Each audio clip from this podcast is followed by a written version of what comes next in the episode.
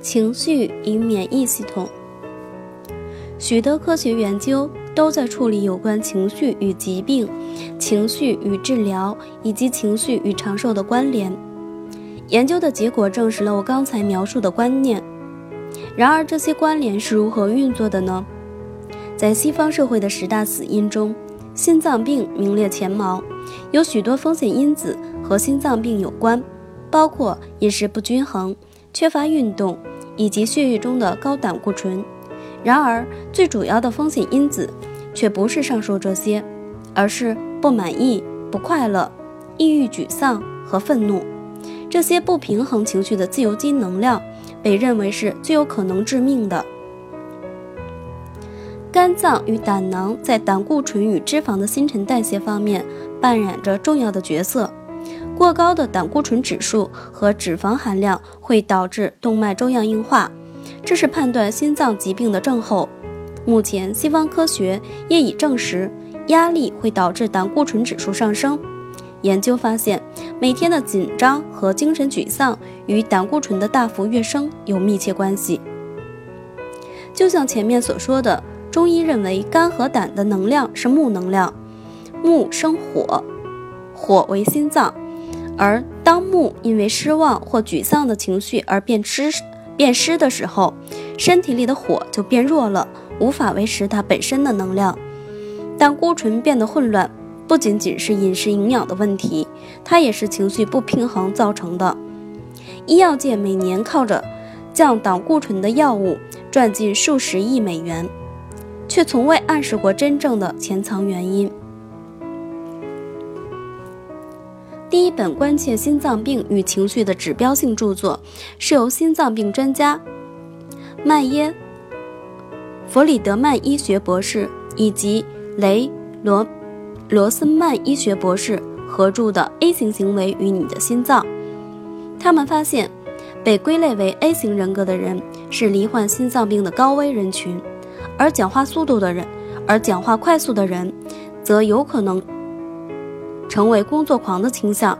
他们自动自发、积极进取，尽一切可能以最少的时间达到最大的效用。时间就是金钱，和赢就是游戏的代号，是他们的处事格言。他们喜喜欢辛勤工作，并发明了午餐汇报。他们吃饭快，开车快。通常总是匆匆忙忙，即使和自己的游孩子玩游戏，他们都没办法放松下来。这就是为什么 A 型人格是由竞争性快乐，也就是第一个意识层次所驱动的辛勤工作者的原因。他们所做的每一件事，都让他们耗费了大量的努力和能量。对于 A 型人格的人来说，幸好这种性格模式并不是天生的缺陷。而是可以改变的一种习得性的行为模式。A 型人格最重要的特征是很容易生气和不耐烦，这些情绪是事业的推进能推进能量，在企业界里非常普遍，但同时也制造出了一大堆的压力和紧张，而损害了身体。重要的是，积极投入工作或带有时间紧迫感，都不是心脏病的元心元凶。关键因素乃是敌意。由威廉斯博士和他杜克大学的同事合著、合作完成的一项研究，测评了超过四百位受测者的敌意与 A 型行为之间的关系，并且进行了有关动脉粥样硬化，也就是心脏动脉阻塞的测试。受测者当中，敌意项目得分高者，百分之七十有动脉粥样硬化现象；相较之下，敌意项目得分低者，有心脏动脉阻塞现象的则占一半。这项发现清楚地显示了心脏疾病的成因之中，敌意比任何 A 型行为模式更为致命。在其他类似的研究报告中，拥有高度敌意者通常比低敌意者、低敌意拥有者高出了六倍的心脏病发病率。这些研究最令我感兴趣的是，他们所测量的敌意。基本上反映出对人类天性和动机缺乏信任，敌意奠基于人性本恶的信念，以及别人会评断、欺骗和苛待你的自我实现式预言，这是非常具有压力且损害心脏的态度。在下一章里，我们将彻底解释何以信念会成为自我实现式的预言。在中医里，A 型人格属于阳木型。针对这种人格所采用的平衡情绪技巧，就是要调整他们的脚步，让他们以更直觉的方式，而不是冲动的当下反应，而是学习如何倾听，从辛勤的工作转变为聪明的工作。阳木型的人一旦成功的转化，则开始减缓吃东西的速度，耐心的排队或等候交通阻塞，说话放慢，而且真正能倾听。就会变得比较不自我中心了。阳盛的情况借着阴性的治疗而得以平衡。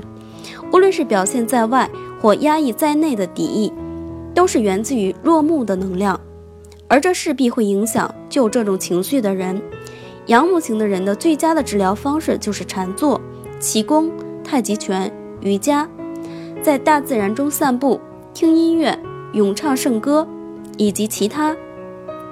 形式的放松，直接接触肉体，如按摩、拥抱、抚慰以及人际互动，也都是很好的疏解心脏压力的良方。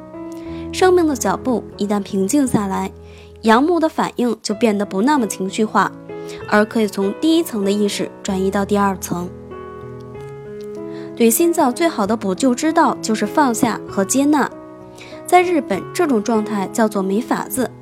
你在没法子状当中接受自己无法改变的事，对能够影响的事则采取行动。稍后我将会介绍特定的针灸点，结合明确的自我肯定来镇定阳木能量。这些情绪平衡技巧能够帮助我们维持心脏的健康。癌症是人类另一个主要的杀手。哈佛医学院教授琼。伯里森科医学博士是心理学家兼细胞生物学家，他与玉琴医生合作探究性格与癌症之间的关联。他在研究中发现，癌症病人通常和父母关系不良。此外，巴尔的摩马里兰医学院人类心理学研究中心的詹姆斯林奇博士发现，独居者有较高的生病几率，而且容易英年早逝。他确立了癌症与孤独之间的关系。休斯顿的德州公共健康大学传染病学教授理查德·谢克勒博士发现，高度沮丧、忧郁的人，比起能够自我控制的人，有高出两倍的罹患癌症几率。有许多研究也显示，沮丧与功能较弱的免疫系统有关。其他研究也发现，绝大多数的癌症患者。都失去了表达自我的创造力，何以至此？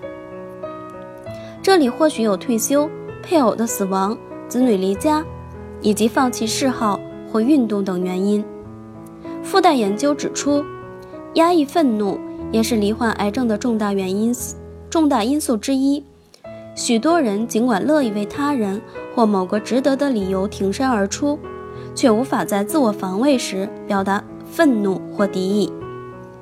乳腺研究证实，容易动怒的妇女罹患恶性肿瘤的比率高于罹患良性肿瘤，而且罹患癌症的妇女对于自己动了怒，甚至当她们觉得自己是对的，容易感到抱歉。罹患良性肿瘤的妇女则倾向于动了怒还一直生气下去。另一项有趣的发现是，没有罹患癌症的妇女。容易突然爆发一阵脾气，然后就彻底放松了。他们比较能重新设定焦点，投入令他们愉快的目标。我们可以做一个结论：未表达或压抑的愤怒是极为有毒的。对健康领域的另一项主题——寿命来说，情绪和态度就有重大的影响力。多年来，大部分的人都已经知道，身体活动力强的人。比起习惯坐办公桌的人，平均寿命大约要多出七年。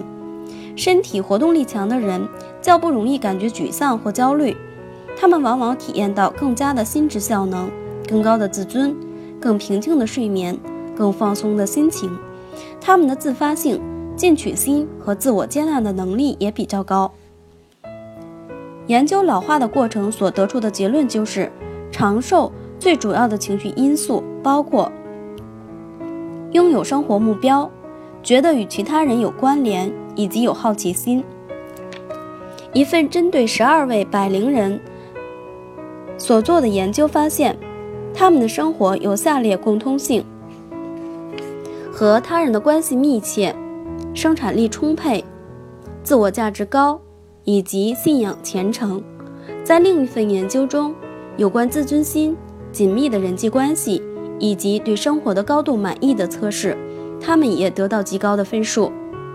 在斯堪的纳维亚，针对一千零六十二位六十七岁以上老人所做的研究发现，身体健康与活动力是影响长寿的关键因素。可是，在这份研究里，较为年轻的受访者的生存要素中，心理健康要比生理健康、人际关系、机动性或是精神生活更重要。就我个人的研究发现，保持心理健康的人们，即使到了非常老的岁数，显然还拥有足够的能力，可以处理艰难困苦、重大损失以及曲折起伏的人生。心理健康与生理健康是唇齿相依、密不可分的。某学者估计，所有的生理疾病中，大约有百分之九十的潜在病因是由心理造成的。我认为这不是一个夸大的数据，事实上，这或许还是保守的估计。今天，我们已经能够得到足够的证据，能证实每种疾病或多或少都受到情绪的影响。你的免疫系统，一如心理状态，也有同样的反应方式。通过所谓的人脑控制回路，免疫系统和感觉方式紧密结合在一起。你的感觉会改变你的能量状态与生化生理状态。换言之，如果你感到沮丧、抑郁，你的免疫系统也会充满沮丧，而可能被入侵者或叛变的细胞，也就是癌症或肿瘤击垮。如果你觉得像个牺牲者，你的免疫系统也会变得缺乏防御，容易损毁。如果你倾向于长时间怀着未解决的愤怒，你的肝脏将屈服于压力，身体将无法有效发挥解毒的功能。最后，这些情绪会导致身体疲劳、沮丧、抑郁，会因此介入而形成恶性循环。我个人的研究显示，吸烟和其他的上瘾症。从来都不是生理因素造成的，而是心理因素造成的。在吸烟族里，沮丧、抑郁和自杀率都比不吸烟者更高。瘾君子时常会用香烟来掩饰痛苦。事实上，抽烟是压抑情绪的最佳方式之一。它会制造出大量的自由基能量来恣意蹂躏身体。尼古丁成瘾者只要进行特别的针灸治疗。